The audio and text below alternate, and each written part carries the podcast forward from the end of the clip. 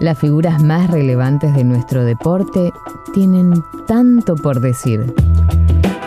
Mario Cordo te invita a redescubrir a tus ídolos. Tanto por decir.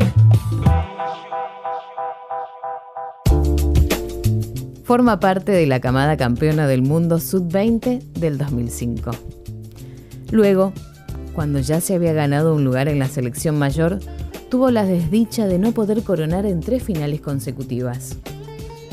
Surgido del semillero del mundo de la paternal, por estos días volviendo a la actividad en el Milan, luego de su paso por el fútbol belga y por Lazio. Hoy nos visita, en tanto por decir, Lucas Biglia. Sí, bien. Eh, a ver, eh, fueron 70 días bastante difíciles. Obviamente que uno, eh, cuando habla de esto, siempre habla a nivel personal y deja de lado el resto de la gente. Seguramente hubo gente que la pasó peor aún que, nosotros. la gente que ha tenido familias con contagiados, gente que, que ha perdido seres queridos eh, y gente que ha estado a disposición de todo el mundo atendiendo y tratando de, que el país vuelva a la normalidad, como, como toda la parte de sanidad. Eh, pero bueno, gracias a ellos, eh, hoy ya empezamos a, volver a la normalidad en la mayoría de, las cosas, obviamente con, con prevención y con cautela, pero, pero volviendo a la normalidad. Eh, ¿Entrenaste en todo momento en, tu casa? ¿En algún momento les había dado libre como para, como simplemente esperando que, las cosas volviesen? Eh, ¿cómo, te mantuviste este tiempo? Sí, a ver, eh, cuando paró por primera vez se pensó que iba a ser una, una semanita, de día y, después se retomaría todo normal. en esa semana seguí trabajando con, con mi profe, si lo ya lo hago hasta el día de hoy, pero eh, le metí un poco de intensidad, después ya el club empezó a, hacer entrenamientos online eh, y, asistiéndonos a los que teníamos espacio para poder correr, eh, dándonos trabajos aeróbicos, los que podían hacer laburos en bici en bici y el que no disponía de nada, el club le acercaba algún material para, para poder realizarlo. en ese sentido, la verdad que muy bien, muy bien organizado. Hay una cuestión que es eh, eh, inevitable de relacionar. Cuando a uno, cuando a alguno de ustedes le pasa de tener eh, alguna, alguna lesión, no estás tanto alejado del, club. Es decir, bueno, sí, estás en tu casa, estás en una cuestión kinesiológica, pero casi siempre la recuperación uno la va haciendo en el club. Ahora, estar alejado dos meses, no tener contacto con los compañeros directamente, no salir al campo, no tener la rutina de tener que viajar hasta el campo de entrenamiento, eh, es algo totalmente inédito, digamos. Ni siquiera, ni siquiera cuando están de vacaciones están en una situación como esta.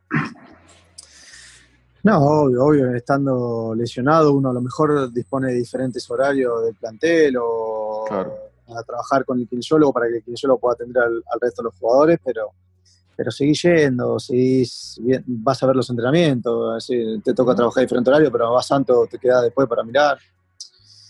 Eh, yo lo comparo un poco como lo que, lo que sufren los, seis jugadores una vez retirados, que dicen que los primeros meses son, son lo más duro. Y esto es más o menos lo mismo, el hecho de no poder tener actividad, de no, de no tener los cotidianos, de levantarte, de ir a desayunar con tus compañeros, del vestuario con, eh, no sé, los chistes con tu compañero, eh, todo, es extraño.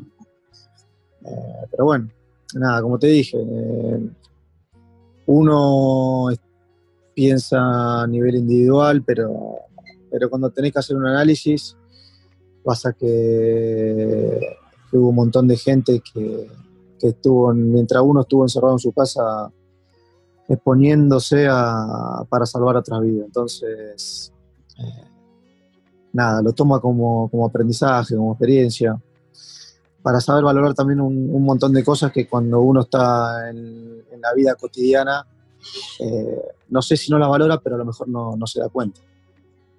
Sí, o no lo, no lo valora lo suficiente. Eh, ¿qué, te pasó a vos en tu entorno? ¿Tus, tus amigos, tu gente conocida? eh, no solamente en Milán, sino también en, Roma, capaz que en Bélgica también, eh, porque obviamente que todo, toda Europa se ha visto afectada. ¿Pasó algo con alguien conocido, mucho más cercano a vos? No, no, gracias a Dios, a nivel salud no. Eh, están todos bien. he hablado con gente en Bélgica que, está Nico Frutos allá, he hablado con él. obviamente que las medidas y las leyes, en cada país son, son diferentes. Eh, hay gobiernos que han tomado medidas drásticas enseguida de, parar todo, hay, gobiernos que se largaron de una manera más prematura, eh, exponiéndose aún más. Eh, pero, pero nada, como te digo, a nivel salud todo bien.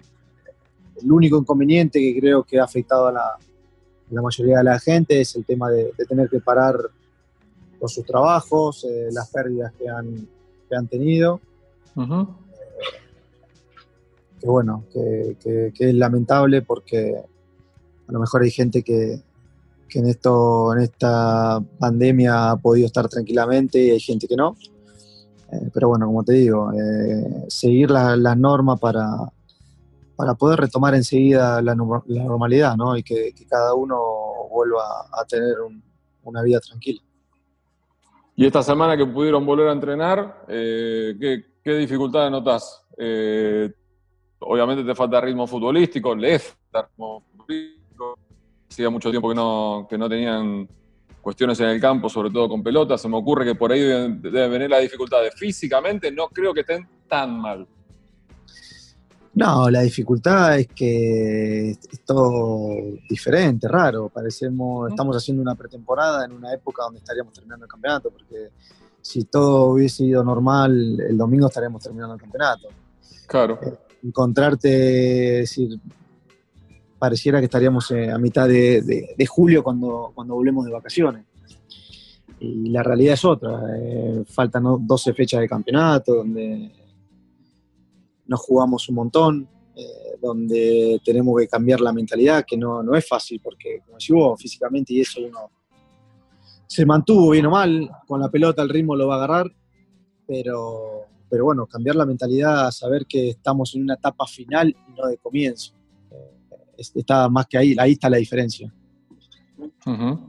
¿Y, qué, sentís? ¿Que empieza un campeonato nuevo eh, ahora, estas 12 fechas que quedan? Y va a ser diferente, yo creo que va a ser diferente, porque todos los equipos van a llegar eh, con dos meses sin haber tocado una pelota. Eh, la mayoría de los equipos está trabajando de manera diferente. Eh, yo creo que va a ser va a ser un lindo final de campeonato, pero no, no va a ser para nada fácil. Volver a en tan poco tiempo a encontrar el ritmo futbolístico no, no va a ser fácil. Más, de hecho, está lo que pasó en Alemania. Si, si siguieron un poquito los partidos, te das cuenta que, el ritmo no es el mismo, sobre todo una liga alemana que es, se basa en eso. Pero bueno, nada, lo importante es que, se vuelva a retomar. Sí, sí, en Alemania se notó en el segundo tiempo, sobre todo, ¿viste? Eh, la, diferencia de ritmo y yo creo que también que la, jerarquía y la, y la, calidad de los jugadores terminaron haciendo aún mayor diferencia, digamos, ¿no? que, los buenos y muy buenos, eh, la, diferencia fue mucho mayor con los terrenales, para decirlo de alguna forma. Por eso también fueron que los partidos abrieron en, el segundo tiempo. Sí, sí, va a ser así, va a ser así. Jugadores técnicamente que están por un pasito de encima de los otros son los que más van a hacer diferencia. Pero bueno, nada, nos prepararemos de la mejor manera para, tratar de hacer un buen cierre, de campeonato. Lucas, jugás en un equipo que es un gigante a nivel mundial. Eh, por historia, por potencial, por lo que en algún momento fueron. Ahora, cuando uno repasa, esto sí debo confesarlo que lo, tuve que leer porque no, no confiaba en mi memoria, en los últimos 10 años ganaron un Scudetto y una Supercopa de Italia indudablemente que no es la mejor época. ¿Cómo lo ves vos desde adentro? ¿Cómo lo veías vos cuando, te, cuando estabas en la Lazio, que era figura, y te llamaron del Milan? No, yo lo sigo viendo de, la misma manera. Para mí, como dijiste vos, es un grande del mundo, lo va a ser. Eh, marcó, marcó una historia en su momento siendo uno de los primeros equipos en ganar una cantidad de, Champions. Eh, pero bueno, en los últimos años, como dijiste vos, ha cambiado el famoso Berlusconi lo ha, lo ha dejado eh, después de tantos años y bueno, encontrar una estabilidad a nivel societario no, no es fácil. Encontrar gente como eh, había en esos momentos un, un Galeano y un Berlusconi no, no es fácil. bueno, en estos, en estos años que he estado yo, el club ha cambiado dos veces de, sociedad y quieras o no, la sociedad que viene viene con un pensamiento diferente, con jugadores diferentes y tratar de, enlazar todos los puntos para, para, llegar a ser algo fuerte tan poco tiempo no es fácil. El Milan volverá a ser el Milan cuando tenga una estabilidad societaria, con un pensamiento eh, basado en algo sólido y crezca en eso. Mientras no encuentre esa estabilidad por diferente motivo, eh, no va a, volver a ser sólido. Pero no tengo dudas que, el Milan va a volver a ser el Milan. Y se da solamente por esto que decís vos, de la, falta de continuidad, de, terminar la, etapa de transición que obviamente trae siempre lo que decías vos, el cambio de, de, propietarios, digamos. ¿Cuál es la razón sí, adentro?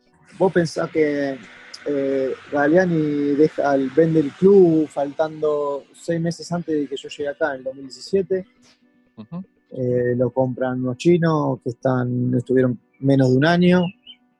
Eh, luego ahora lo, prendió, lo agarró una sociedad americana. Llegamos con un entrenador que era Montela, que había, quedado de la era Galiani. Vino Gatuso, donde las cosas se hicieron muy bien, y ahora vino otra sociedad americana, trajeron a Gianpaolo. A los seis meses Gianpaolo lo sustituyeron. Estamos con otro entrenador. Entonces, es difícil encontrar una estabilidad. decir, eh, el club obviamente está haciendo todo lo posible para estabilizarse, para estar fuerte económicamente y de ahí volver a ser uno, una de las potencias europeas como, como lo fue hace unos años atrás. ¿Y es mucha la diferencia futbolística que ves hoy con Juventus, con Inter, eh, con ustedes? hoy, es decir, hoy el, el, plan societario hoy es eh, formar, eh, armar un equipo fuerte con jóvenes. Y el hecho de formar un equipo fuerte con jóvenes te lleva a tener mínimo dos o tres años mínimos de trabajo. Eh, potencial hay. Hay jugadores eh, ricos técnicamente, pero obviamente, como te digo, eh, de un cambio de sistema a otro, una idea de fútbol a otra, hasta que no haya una estabilidad fuerte, no se va a lograr. Pero, pero como te digo, no tengo, no tengo duda porque la sociedad que está hoy es una sociedad fuerte, que tiene las ideas claras y bueno, esperemos que, dentro de unos años pueda, pueda volver a ser ese Milan. Y en su momento, cuando, cuando, llegó el momento de cambiar, de irte de Lazio, donde eras, eh, llegaste a ser capitán, eras referente del club, eh, también en una etapa de transición, pero con, buenos resultados deportivos, eh, tuviste que pensarlo mucho, era, era tan grande el atractivo de lo que generaba eh, la palabra Milan que era, lo sentías como un paso adelante en tu carrera. Sí, no fue fácil, no fue fácil porque en Roma tuve cuatro años muy, muy lindos. Eh, un, club que, que, se la jugó por mí de verdad cuando yo estaba en Bélgica, que no dudó, no dudó ningún minuto.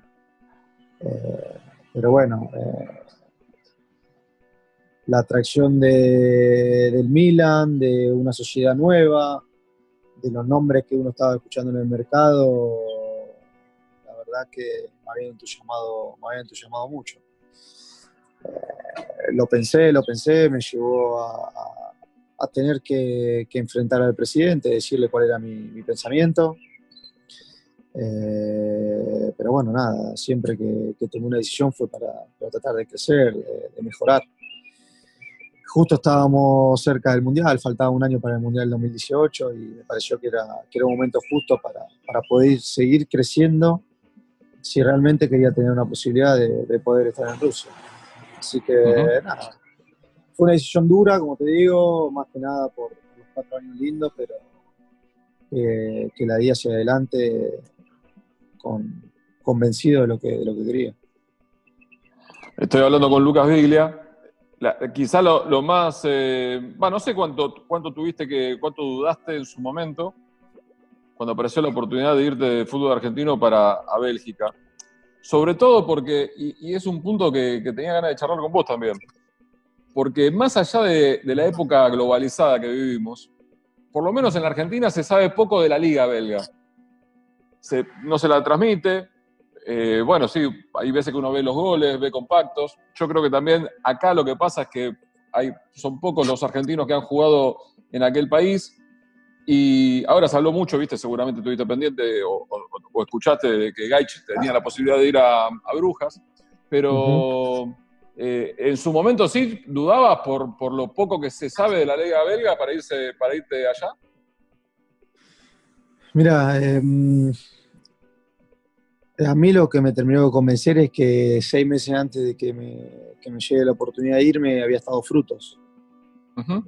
Eh, entonces cuando, cuando apenas me llega la oportunidad, que uno empieza, empecé a ver cómo estaba el Anderlecht, era un equipo que venía a campeonar, que, que Lo primero que hice fue hablar con él, preguntarle, y bueno, él fue el que me terminó tirando para adelante para que, para que tome la decisión de ir.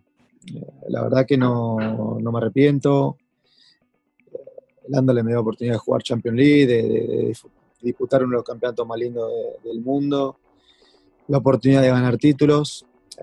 Lo único que me hubiese gustado a lo mejor es haber dado el paso hacia, hacia una liga más importante un poco antes. Eh, yo estuve casi siete años en México. Sí. Pero bueno, también en, el, medio de, en el medio de todo esto pasaron cosas en el cual también dificultaron un poco que, eso sucediera. ¿Dificultades, pero por, lo complicado que era tu salida o por, otra cosa particular? Por, no, sí, primero por, el precio de salida que me había puesto el club y después también por circunstancias personales. Fallecimiento de, mi papá, que me costó, me llevó mucho tiempo aceptarlo, eh, decisión donde te crea incertidumbre si siendo tan joven seguir estando fuera del país o volverte, bueno, todas cosas que, retrasaron todo, ¿no? Hasta que uno vuelve otra vez a poner eh, la cabeza en, su línea y, sigue para adelante. Yo desde mi lugar, eh, creo que a todos, a mis colegas les pasa lo mismo. Me siento un privilegiado, un afortunado por la relación que tengo con, muchos de ustedes de, varios años. Uno sabe muchas veces que el futbolista carga con este tipo de situaciones, ¿no? Cuestiones personales que el común de la gente no lo sabe ni tiene por qué saberlas. Y que te terminan afectando, obviamente, en la carrera, en los momentos futbolísticos, en, en situaciones que vivís públicamente, pero que tienen que ver con el plano privado creo que no, hay, no estoy diciendo ninguna novedad en cuanto a que, ustedes son humanos precisamente.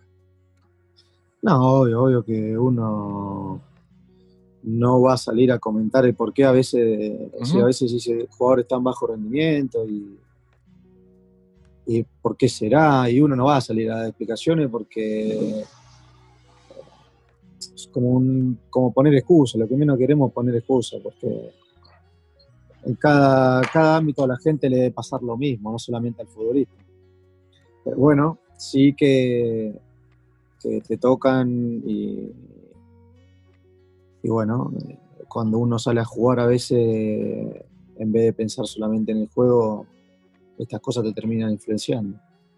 Es la, la verdad, yo estuve casi un año y medio para, para volver a encaminarme, para volver a, a entender que era una circunstancia de la vida. A mí, decir, eh, la muerte de mi papá no me dejó ni, velarlo. Si yo llegué ya a cajón cerrado, no me pude ni, despedir. Entonces, el hecho de volverme hacia, hacia Bélgica de vuelta, con todo lo que me había pasado, de no haber hecho el duelo, estaba peleado con la vida misma. No había manera de cambiarme lo que quería, yo me quería volver, no quería, no quería saber más nada. Eh, bueno, La suerte también de haber encontrado gente al lado mío en ese momento, de que me supo aguantar en ese momento, de, explicarme, de ayudarme y poco a poco ir eh, encaminándome de vuelta. Es decir, por un lado recibí una mala noticia que era la pérdida de mi papá y, no sé, a los 3, 4 meses eh, mi, novia, que en ese momento era mi novia, mi señora, queda embarazada de mi primer hijo. Yo creo que ese fue también un punto en el cual de inflexión, donde me hizo recapacitar y volví a encontrar, eh, no sé si la gana, pero sí la ilusión y el hambre de volver a, querer hacer lo que, lo que realmente me gustaba.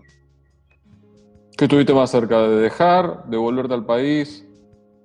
No, no sé si dejar, pero sí volverme para Argentina. Necesitaba, necesitaba hacer el duelo. Es decir, yo estando en pretemporada, me llamaban por teléfono, que son cosas, viste, que voy a decir, jamás me llevaba el teléfono en entrenamiento, jamás. Ese día me llevó el teléfono termino de entrenar y empiezo, veo llamadas perdidas, mensajes. Hasta ahora en Argentina, eh, temprano, estamos hablando de días, las 7 de la mañana en Argentina, no normal. Sí. Bueno, cuando empiezo a llamar, llamo a mi, a mi señora que me tenía llamadas perdidas, llamo a mis hermanos, no me respondía ninguno, llamo a mi representante en ese momento y bueno, mi representante me dice, volvete para Argentina porque tu viejo se descompuso. Ya me sonaba raro porque cada vez que me iba a Argentina, mi hijo me decía, nunca vuelvas si te dicen que yo estoy descompuesto. Ya me sonaba raro. Llamaba constantemente a mis hermanos para hablar con alguno y lo único que me atendía era mi hermano más grande. Decía, no, tranquilo, está, acá internado, nada, venite. Seguramente si te escucho le va a ser bien. Bueno, imagínate que hasta que encontré un vuelo. Me tomé un vuelo de 14, 15 horas. Llegué a Argentina, cuando llego a Argentina en el aeropuerto me va a buscar mi hermano más grande. Ya cuando lo vi a mi hermano más grande, si ya venía con haciéndome la cabeza de que para mí papá no estaba internado, era algo peor. Pero bueno, ya cuando lo vi a mi hermano en el aeropuerto, ya entendí todo.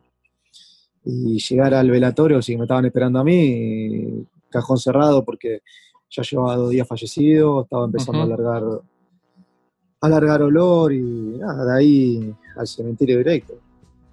O sea, esos 10 días que estuve en Argentina fueron 10 días que cada dos horas ir al cementerio, donde no entendés, porque fueron dos trompadas que no me dejaron en knockout. Y después la llamada del club, que tenía que volver, que nosotros justo estábamos por jugar clasificación de Champion, que tenía que volver, que, que, entendían la situación, pero que bueno, que había partidos por delante, que un montón de cosas. Eh, bueno, nada, volví en las peores condiciones físicas había por haber, me presenté a jugar, todo. Llegó un momento que me senté a hablar con, el director deportivo y le dije que no, me la sentía para seguir jugando, que no, que no estaba con la cabeza ahí, que no sabía, no sabía qué hacer. Bueno, eh, me supieron entender, me dijeron que bueno, que cuando viera que la cosa no iba, que vaya, que lo dijera, que no me presentara pero que bueno, que ellos confiaban en mí y sabía que, iba a salir adelante. De todo lo que decís, que los que hemos vivido la, situación con los padres de perderlos, eh, no me imagino ese vuelo de 13, 14 horas, Lucas, te puedo asegurar que me, lo contás y se me estruja, se me hace un nudo en la panza a mí. No, fue, a ver, fue, fue duro fue duro por la incertidumbre de no saber qué era lo que estaba pasando, porque nadie me lo decía. Si yo fui con la intención y con la con la gana de encontrar a mi viejo y que me iba a escuchar a mí hablar y se iba a recuperar. Esa es la realidad. Y me lo terminé encontrando en un cajón cerrado con una fotito. Y esa es la última, la última imagen que me quedó. Bueno, después la vida te dio, el otro día vi en Instagram que podías, eh, la foto fue la, eh, la, que cumpleaños el otro día, ¿no? Hermosa la nena. Hermosa la nena. Una, una, muñeca, es increíble. ¿Cuántos tenés, Lucas? Dos. Ella cumplió 11 el otro día y un varón de 6. ¿Y cómo, la, cómo, la, cómo lo has llevado a la cuarentena? Seguramente estuviste haciendo tarea de colegio también, ¿no? Sí, no, bien, gracias a Dios, bien. Eh, un poquito de paciencia a mi señora con el tema del, colegio. Y paciencia a vos también, decir la verdad. Sí, yo, no, yo menos, porque yo, soy el que en el momento un poquito de tensión trata de tirar algo, ¿viste? Para que te la calma siempre. Pero nada, bien, bien. Eh, los chicos estudiando, gracias a Dios, eh, haciendo todo online, eh, aprendiendo día a día. Y sobre todo ellos comportándose de una manera muy madura, entendiendo, entendiendo la situación, ¿no? Ayuda mucho eso, ayuda mucho. ¿Hacemos una pausa? ¿Tenés un ratito más? Para, y charlamos de otras cosas. Sigo hablando con Lucas Viglia, él desde Milán, yo desde acá, desde Buenos Aires. Tanto por decir. Lucas, ¿ves televisión argentina eh, en Italia? Sí, miro, sobre todo los partidos. Sí, me imaginé, me imaginé. Eh, seguramente eh, te debes haber cruzado. Durante la pandemia los canales deportivos tuvieron, sobre todo las primeras semanas, tuvieron que hacer malabares para, para llenar. Repitieron muchos, muchos partidos de Mundial, muchos. Y los del 2014 yo creo que a todos nos pasó lo mismo. Disfrutamos hasta el partido con Holanda. Después el de Alemania pedíamos por favor que lo saquen del aire. Incluso hasta Machi hizo un chiste en, en Twitter diciendo basta de repetir esto. ¿Los viste? ¿Te animaste a mirarlos? Sí, sí, vi, vi todos, hasta me, hasta me gustó ver la final de vuelta. ¿Te gustó? Más allá de, sí, más allá de del dolor final, vivir el clima de la final. Uf. Eh, porque uno obviamente se acuerda poco. Yo me acuerdo, la verdad, me acuerdo muy poco. de, lo que sufrí me acuerdo muy poco, pero eh, ver el clima que se generaba en la entrada en calor, el himno. Eh, mira, te estoy hablando y se me pone la, piel de gallina. Eh, eso me gustó más que nada. Eso fue, por eso la quise mirar, para recordar un montón de cosas que, obviamente a uno no, le quedan grabadas porque, el resultado final no es el mejor, pero quería volver a vivir eso.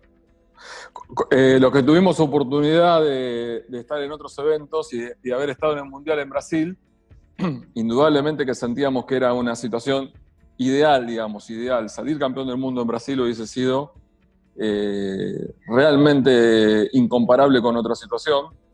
Eh, y el equipo, yo creo que coincidís conmigo, capaz que no, y decímelo, por favor, fue de menor a mayor, digamos, con dificultades en el primer partido, en el segundo ni hablar Irán generó eh, tres o cuatro situaciones claras que Chiquito tuvo que tapar, se ganó en el último minuto.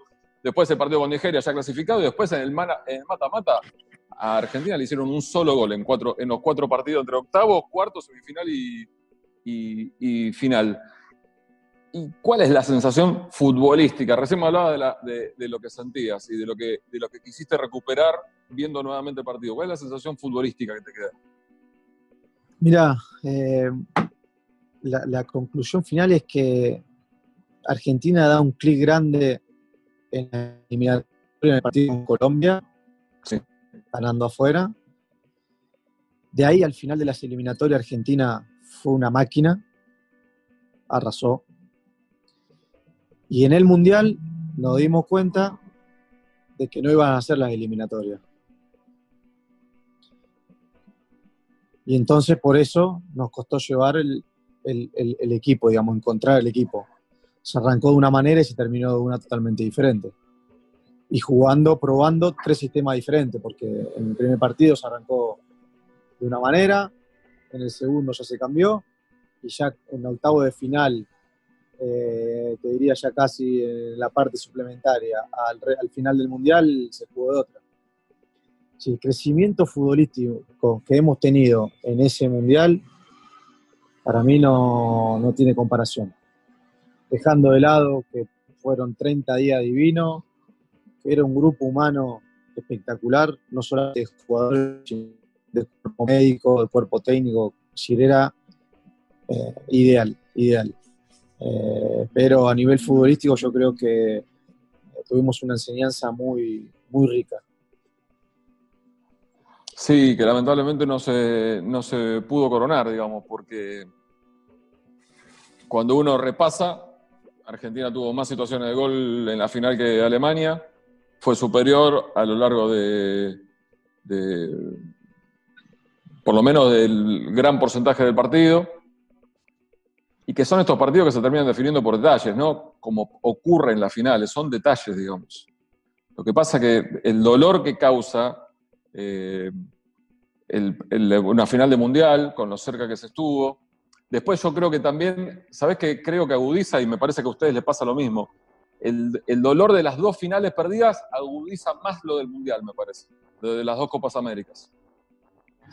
Agudiza más y, y te, te carga una mochila extra más, porque llegás a jugar una final y lo primero que se te cruza es, no quiero repetir la otra, esta la quiero ganar. Y ya te pusiste una mochila un pesito más encima. Y vas a la otra y te vuelve a pasar lo mismo. Otra vez con lo mismo. Jugás en el grupo, le ganás, te lo encontrás en la final. Siendo superior, terminás en los penales y volvés a perder. Eh, una lástima, una lástima porque podría haber sido una, camada que, podría haber conseguido tres títulos importantísimos. Pero bueno, eh, los pequeños detalles terminan, terminan haciendo la diferencia. ¿Crees que en la historia, con el paso del tiempo, eh, habrá un reconocimiento para ustedes? Yo creo que lo hay, ¿eh? Sí, puede ser, puede ser. Puede ser. Yo siempre digo que uno habla de lo que le tocó hacer a uno. Tampoco nos podemos olvidar de la del 86, la del 90. y te, voy a nombrar una que, que era una planadora y cuando llegó al Mundial se volvió en la, primera fase, que era la de Bielsa. Y para mí, a mí el resultado no me va a cambiar. Voy a seguir pensando que esa selección era una de las mejores selecciones argentinas que hubo también está bien, nos fuimos en fase de, grupo, que está dentro de, lo que es un mundial. Eso es un mundial. El mundial es así de impredecible. Eh, llegás siendo el mejor y a lo mejor te vas por primero. Eh, pero bueno, eh, yo no sé si seremos, recordados o no. Lo, importante es saber competido, haber llegado lo más alto y la lástima no haberlo consagrado. Sí, pero eh, el reconocimiento yo lo digo desde, lo, desde, el, futbolero medio. La prensa, bueno, hay veces que a mí no me gusta ponerme fuera de las críticas del periodismo de fútbol de Argentina, independientemente de que no coincido con, con, con muchas opiniones, pero hay veces que uno sabe que hay malintenciones, hay pequeños intereses creados o simplemente saña con, con alguno de ustedes, con un grupo. Pero creo que el reconocimiento de jugar tres finales, de las tres perderlas, dos por penales ni hablar, otra por, por detalles, después de haber sido superior al rival, me parece que, que hay una cuestión afortunadamente hemos aprendido que salir segundo sirve, no es que no sirve nada, no es que sos el primero de los perdedores. No, te ayuda a crecer, como te dije, te ayuda, te ayuda a crecer, a, ponerte un parámetro de, lo que es realmente la, competición. Eh, el futbolero, lo que vivió en Brasil, yo creo que va a ser difícil que lo vuelva a vivir. No por el resultado, el resultado en sí, sino por lo que se vivía. La gente, vos veías gente llegar en avión, llegar en colectivo, llegar haciendo dedo, eh, gente que llegaba, que se presentaba en la concentración y te decía que había vendido el auto para poder pagarse. Eso era lo, lindo de que tuvo Brasil. Y todo eso lindo se trasladaba luego al campo, porque, porque la gente llevaba la fiesta al campo y la selección obtenía el buen resultado de seguir pasando ronda e ir avanzando. Eh, entonces, para el futbolero eso yo creo que, va a quedar, va a quedar. Después el resto, como te digo, desgraciadamente estamos en un deporte que dependemos de resultados. Y resultados siempre cuenta el, mejor. Y acá hiciste una buena campaña, pero el resultado no terminó siendo el que esperábamos todos. Entonces, para el opinólogo o, el periodista, tenés el periodista que va a hacer una opinión constructiva de todo lo que fue y va a reconocer, y tenés el periodista que va a tratar de buscarle la quinta pata al gato para buscar una crítica más ensañada de todo. Pero bueno, es parte del medio y a veces a uno le molesta, pero se tiene que acostumbrar porque es parte, es parte del juego. Estoy hablando con Lucas Viglia. ¿Y qué fue lo que descubriste ahora cuando te sentaste a ver la final que dijiste que, quería, que la disfrutaste? No solamente la final, sino también los partidos, digamos. Eh, ¿Qué, fue lo que fuiste encontrando que no, que no pudiste, que no tuviste en su momento la, la posibilidad o la capacidad de poder disfrutarlo? Mira, eh, disfruto de ver el gol de Leo contra Irán, porque en ese gol, fíjate que él se, cuando marca el gol se va a abrazar conmigo, estaba atrás del arco. Sí. Alejandro hace los tres cambios. Y el profe nos dice, bueno, vamos, volvamos al banco. Y yo me quedé y dije, no, profe, pongamos el gol. Y me quedé atrás del cerco. Si vos ves que el único jugador de los suplentes que está ahí atrás cuando Leo hace el gol. Es verdad. Es verdad. Eh, después del partido con, Nigeria, lo lindo de haber podido haber jugar un mundial, de debutar en un mundial. El partido con, con Suiza, ese gol en, eh, el suplementario de, Fideo, con la gana que se gritó. el Holanda, el sufrimiento de haber llegado a los penales y de verlo a Maxi ya emocionado antes de patear, porque si lo ves a Maxi, Maxi está llorando antes de patear. Sí, Increíble. Es, conmovedor ya lo que andás a ver qué estaría sintiendo en ese momento. Sí. Eh, y bueno, después de la final te digo, lo que disfruto es eh, la fiesta creada en el antes eh, del partido y cuando escuchamos el himno. Yo creo que eso, no, eso no me, lo, no me lo recordaba y volverlo, volverlo a ver, la verdad,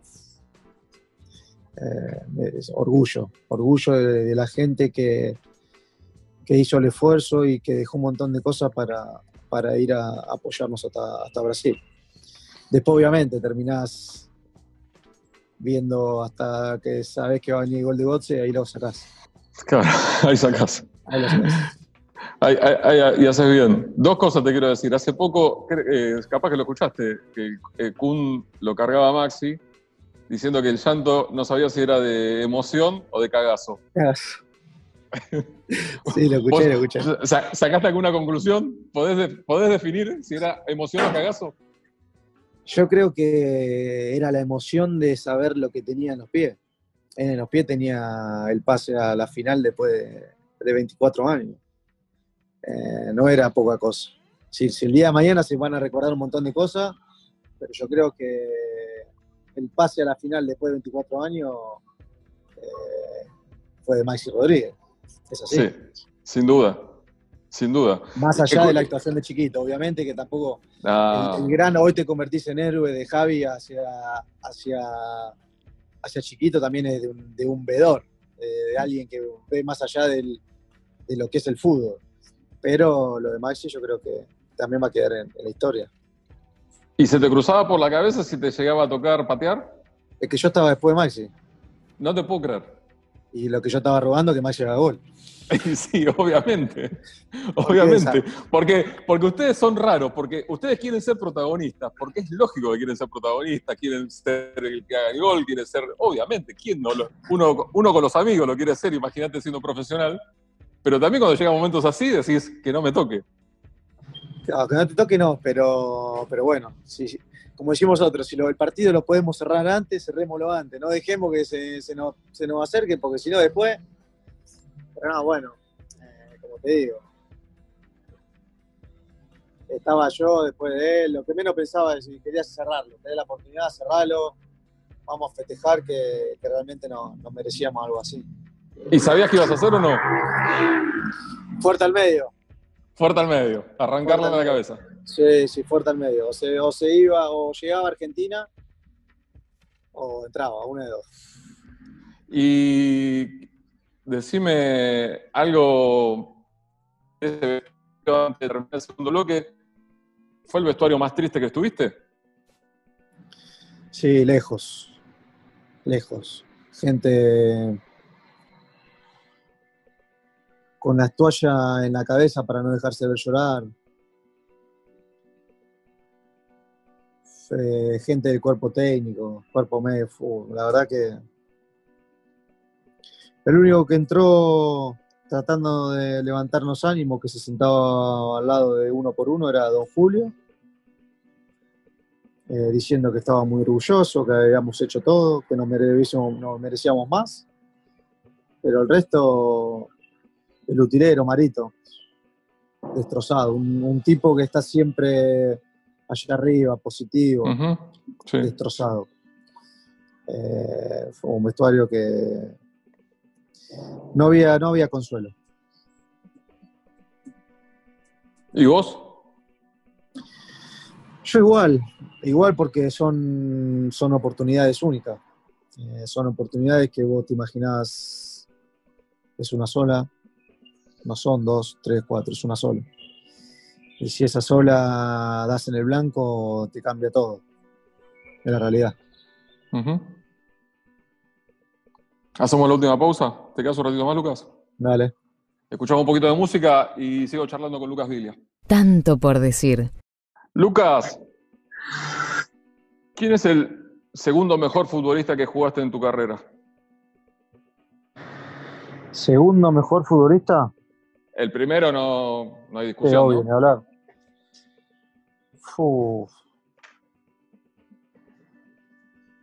Qué buena pregunta.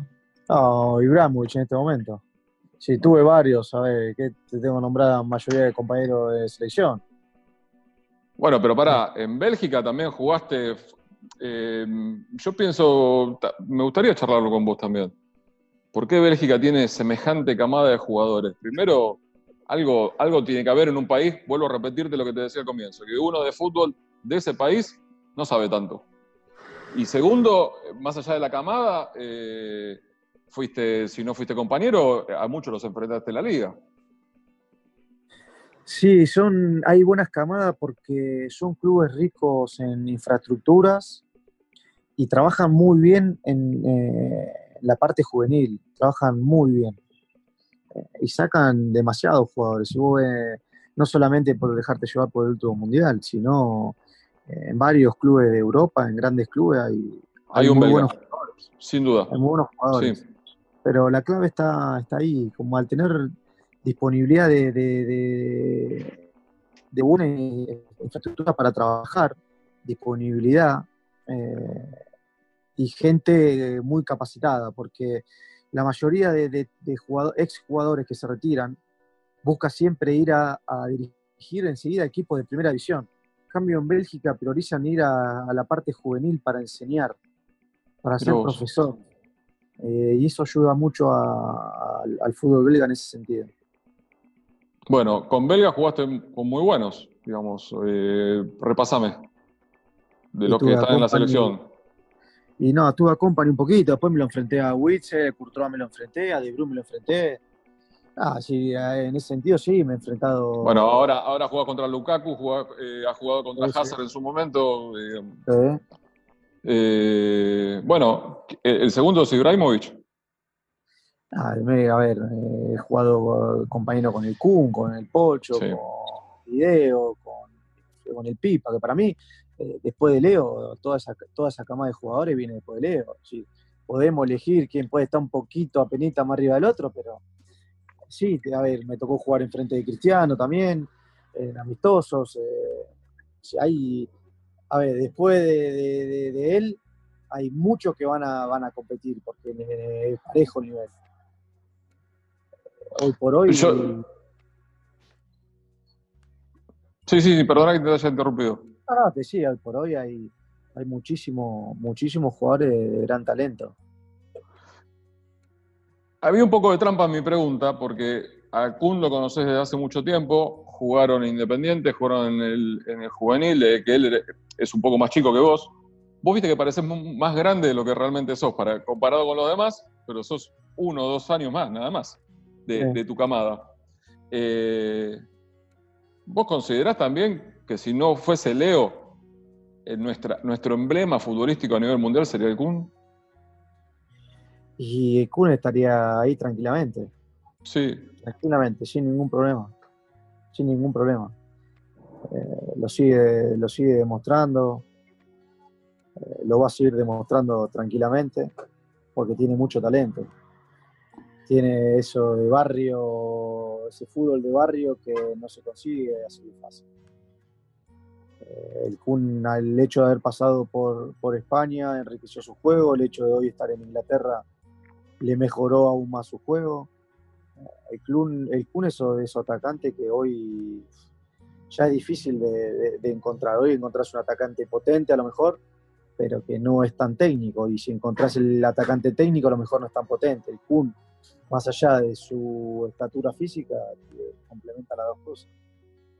Sí, pero cuando habla de estatura, habla de, altura, porque si es por la capacidad física, es un superdotado, digamos. De la, eh, juega dando, juega contra marcadores centrales que dan ventaja y que da ventaja a él, y sin embargo no es que lo tiran, lo superan físicamente. No, no, no, a nivel potencia eh, el Kun es muy fuerte, obviamente. Cuando te digo, sí, sí, el tema de, altura. Eh, pero sí, sí, no, no, tengo, no tengo duda. Obviamente que después, eh, muchas veces cuando se eligen los mejores jugadores del año, es difícil hacer, hacer un, equipo ideal con la cantidad de jugadores que hay. Pero mi equipo estaría siempre. Sí, es verdad. Eh, y ya, que lo, ya que lo nombraste, hablame de Ibrahimovic. Es un personaje que, obviamente, futbolísticamente es un monstruo total, pero es un personaje que uno que trasciende más las cuestiones de, esa cuestión de, egocéntrico bien entendido, pero egocéntrico basado en su, en su extrema seguridad, me parece. No sé qué decís vos él siempre, cada vez que le ha tocado una entrevista, él siempre le dice, él, él está seguro de lo que él puede hacer. Si él no deja nada para los demás, está seguro en lo que es él. Y cuando él te habla, te habla por, su seguridad. Eh, no es porque es eh, agrandado o algo por el estilo. Él es seguro de sí, de sí mismo. Si vos le decís mañana tenés que jugar contra el mejor defensor del mundo, te dice, no hay problema, yo soy Slatan. ¿Entendés? Porque está seguro que él puede dar. Después, obviamente, le va a tocar pelear porque el otro también es bueno, pero él, él confía 100% en, lo de él. Nada, es un lindo personaje. Nosotros nos vimos, vino muy bien, estábamos un jugador de, esa talla dentro del plantel, no solo dentro del campo, sino fuera. Y es un tipo que no te permite el error no te permite, no, no te acepta el error. Lo tenés encima constantemente, recalcándote los errores, obviamente que para mejorar. ¿eh? Eh, bueno, eh, ha ayudado un montón, sobre todo a los chicos más jóvenes, a, a llevar la atención al campo al, al 100%, de saber que son jóvenes, pero que ya tienen que responder como adultos. así que, nada, bien, bien. Ha ayudado un montón. Escuchándote, eh, ¿Sabes con quién hago un paralelo? ¿Viste de, Last Dance, el documental de Michael. Jordan? Lo vi, lo vi. ¿No te parece? ¿No hay cosas parecidas? Y yo, mira, el otro día casualmente lo, terminé, de, lo terminé de ver. Sí. Muy lindo, la verdad, muy lindo. Y dentro de mí pensaba, pensar que dentro de un par de años vamos a ver, ojalá podamos ver uno así del fenómeno nuestro. El saber un montón de cosas del día a día, porque uno, uno lo ve cuando va a entrenar, uno lo ve cuando juega, pero eh, el día a día deben pasar tantas cosas que uno no sé si no se imagina, pero que no, que no sabe, obviamente. Eh, como decía, como contaban en, lo de Jordan, ¿no? que iba de acá para allá, qué película, qué publicidad, qué foto de sponsor, qué la zapatilla. ¿eh? Y resulta que a él cuando lo ponían en la cancha seguía rindiendo. y no salía nunca de lo que era de lo que era de lo que era el básquet. Pero terminaba el básquet y tenía mil compromisos que vos decís, ¿cómo, cómo hacía no estar nunca cansado? Estar siempre al top, porque siempre ahí arriba, siendo el mejor. Eh, y después cuando se encontraba con, con gente que la denominaban a la, a la, par de él o mejor que él, cómo le gustaba demostrar que él era superior a todo eso. Sí, viste la, la, situación de que él iba a filmar la película y, y le armaron la cancha de básquet para que él pudiese entrenar y, y terminaba de filmar durante todo el día, ah. se ponía a jugar y decía que jugaba en serio. Incluso viste que llevaba jugadores de NBA para jugar el picado. Exactamente. Increíble. Ah, muy, muy bien, esperemos, esperemos que en un par de años poder ver eh, más así de esa serie que, que ayuda mucho. Bueno, contame cuál es la escena que vos fuiste eh, privilegiado, testigo, que pudiste compartir, que habría que saber de Diego, eh, de Leo, perdón, perdón, de Leo. Perdón, porque obviamente se me cruzan los cables, ¿no? Con, el, con el tema. No, escena con Leo, un montón.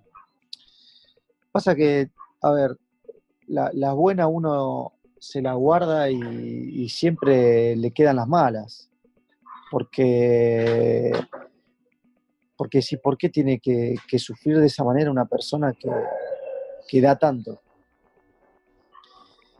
Y a mí el hecho de, del último mundial, ver lo, lo que sufrió la eliminación, eso es cuando te haces las millones de preguntas del por qué, el famoso por qué, bueno. Uh -huh. eh, me quedó grabado eso, me quedó grabado, es una persona que da tanto, no solo dentro del campo, fuera, tener que, sufrir de esa manera. Pero bueno, eh, uno competitivo como él, obviamente, ojalá Dios quiera y lo podamos ver dentro, dentro de dos años en el próximo. Ojalá, obviamente, ojalá. ¿No tuviste la sensación en el último mundial, Lucas? Que no era. que no éramos candidatos. Que lo que lo, que lo sostenía podían llegar a ser los nombres, pero futbolísticamente no estábamos igual que en el 2014, incluso en mundiales anteriores, que a vos te tocó verlo de espectador, como a mí, o a mí trabajando, pero bueno, espectador al fin no sé si, a ver, candidato tampoco nos sentíamos en el 2014 y, y fuimos con la ilusión. Ahora, sí sentía que íbamos un paso por debajo del resto, por lo que habíamos demostrado en los últimos, los últimos tiempos, dos meses, tres meses. Sí sentía eso. El tema de sentirse candidato no va con el correr del, mundial eh, dependiendo de cómo vas viendo las cosas, cómo la vas haciendo, si el equipo crece o no crece. Pero sí que, que arrancamos por debajo. Además, en un montón de entrevistas, y las mirás antes de, de, llegar al Mundial o cerca del Mundial, cuando ya se estaba eh, encarando la última etapa, yo creo que la mayoría lo decía, que estábamos por debajo de las potencias que eran candidatas a, a Mundial. Uh -huh. de hecho, de toda esa potencia, eh, la única que bancó realmente la presión fue Francia. Después Brasil cayó, Alemania cayó. Eh, fíjate que terminaron dando eh, equipos llegando a, a, a, etapas finales en las cuales uno no, no, pensaba, más allá de ser ricas en jugadores, no pensaba, porque Croacia había clasificado de una manera también media ajustada, uh -huh. termina llegando a la, a la final. Eh, y bueno, pero bueno, sí, la sensación era que, que íbamos por un paso por debajo. Me quedé muy enganchado con lo que decías. La verdad que me gustaría mucho ver un documental de, de Leo en su momento. Y, y siempre lo he escuchado a Kun sobre todo, porque, porque uno sabe que son muy amigos, pero vos tenés muy buena relación con los dos también de la primera vez que lo vio a Leo en, en la selección, que lo, que lo, descubrió ahí. ¿Te acordás cuando, fuiste, cuando fue la primera vez que lo viste vos? Sí, nosotros lo, a, Leo lo conocemos. Eh, uno de los primeros entrenamientos que, se forma para, la sub-20, que tenía que jugar el, el sudamericano en Colombia. Sí.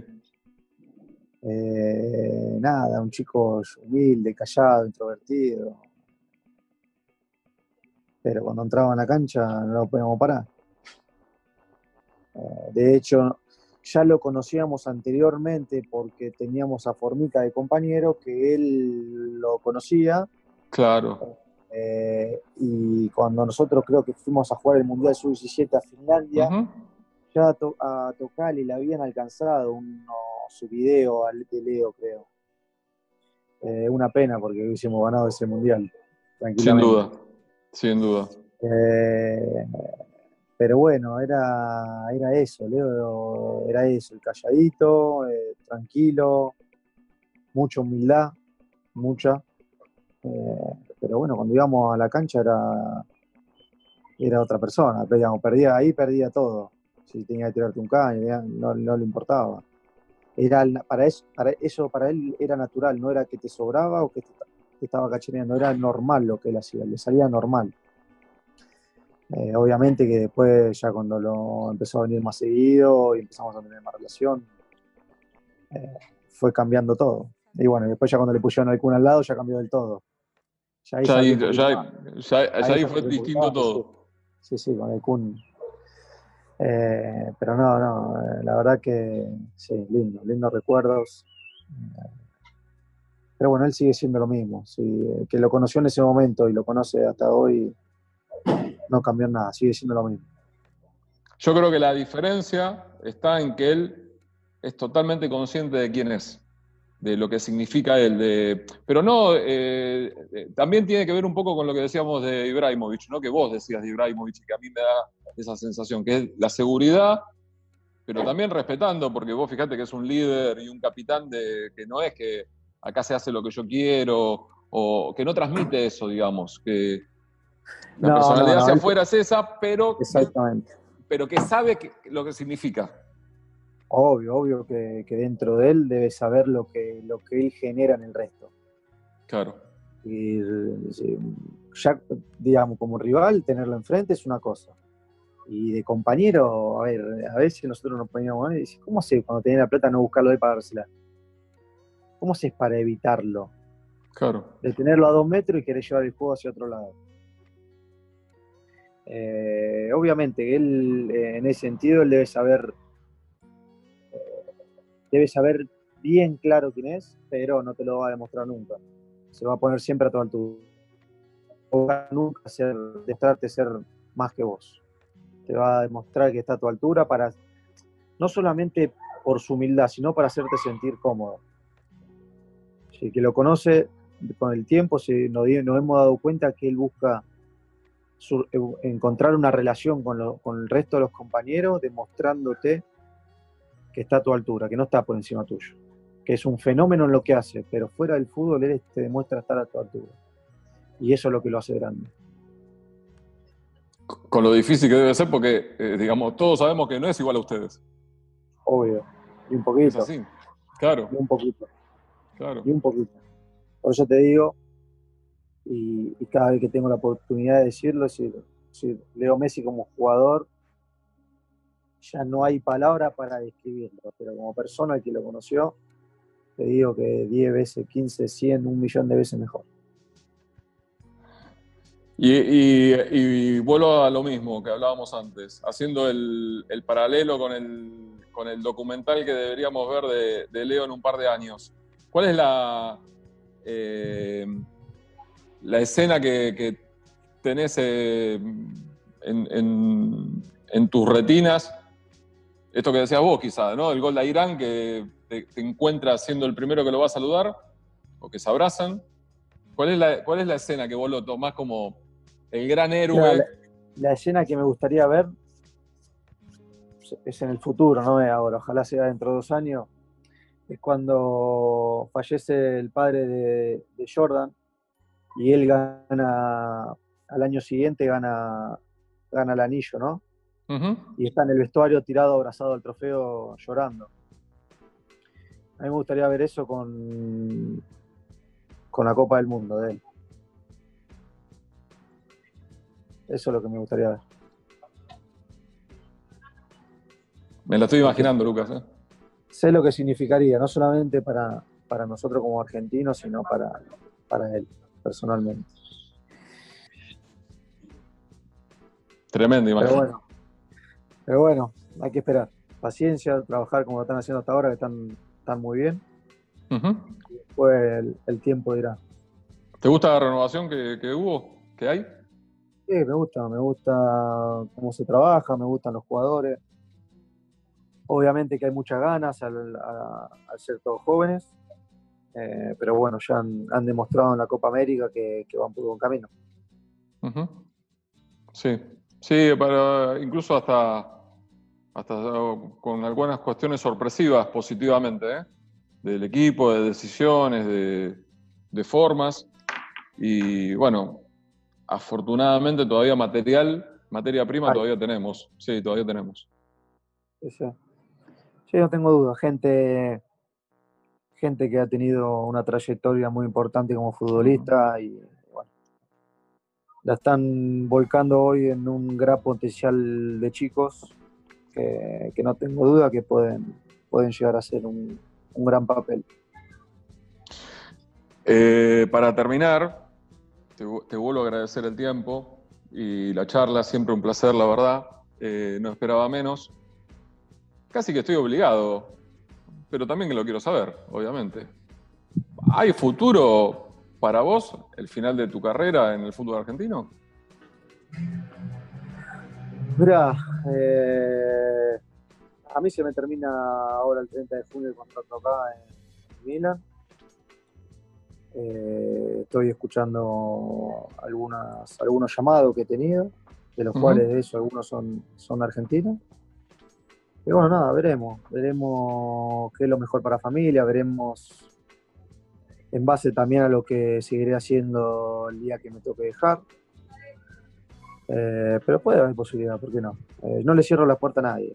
Al contrario, agradezco cada vez que, que me llaman, que, que me tengan en cuenta. Eh, así que veremos, escucharemos y decidiremos lo que, lo que sea mejor para, no solamente para mí, porque la idea mía es seguir jugando, sino para, para ellos que, llevan también tanto tiempo siguiéndome a mí. Vamos por parte, a ver, creo que lo más fácil de responder por lo menos es, ¿sabés lo que querés hacer después de retiro? Sí, a ver, eh, hoy por hoy apenas pueda arrancaré el curso de entrenador acá en, Europa, esa idea mía. Eh, por el tema de, la diferencia del UEFA Pro con el UEFA que se recibe en Argentina, que si no hay que hacer unas horas extras en Argentina para poder venir a dirigir a Europa. Eh, eso lo primero. Después, obviamente, cuando uno termine, dedicará un tiempo a, a estar con la familia al 100% y y después seguramente me meteré de vuelta a no alejarme mucho de esto porque en estos dos meses me di cuenta que, lo necesito mucho. Mira vos, una de las cosas que uno descubrió en cuarentena, o que confirmó, no que descubrió, que confirmó. Y quiero saber esto, en, la familia, ¿sos la primera opinión en cuanto a las decisiones eh, cuando tienen que cambiar de ciudad, de país, o sos la última opinión? No, gracias a Dios, eh, las dos veces que me tocó cambiar fui, fui la primera y me han seguido. La segunda tomé la decisión que fue la más dura porque ellos ya, sobre todo la nena, ya estaba en una edad ya tenía sus amiguitas, donde el colegio durante mucho tiempo y, fue duro, pero también son ellos los que más fácil se adaptan. Eh, así que esta vez la la prioridad la van a, la van a tener ellos. Tendrán lo que llegue, lo que, se, lo que se hable y elegirán lo que a ellos más les guste. Está muy bien, está muy bien. Bueno, que sea lo, que sea lo mejor, que, que, puedas tener la posibilidad de, de, elegir. Ustedes no siempre pueden elegir, ojalá que puedas elegir dónde jugar después del 30 de junio. Eh, o cuando termine la liga, porque seguramente no va a ser el 30 de junio, será cuando termine la liga de, Italia. Y, y nada, que, sea con felicidad, Lucas. De verdad te lo digo, te lo, te lo deseo de corazón. Gracias, muchas gracias. Eh, gracias por el tiempo. Un placer, un placer. De realmente un placer. Un, abrazo muy grande y, estamos en contacto para lo que necesites. Dale, muchas gracias. Un saludo grande. Gracias, Lucas. Un abrazo grande. Tanto por decir. Una charla entre amigos. En Club 947.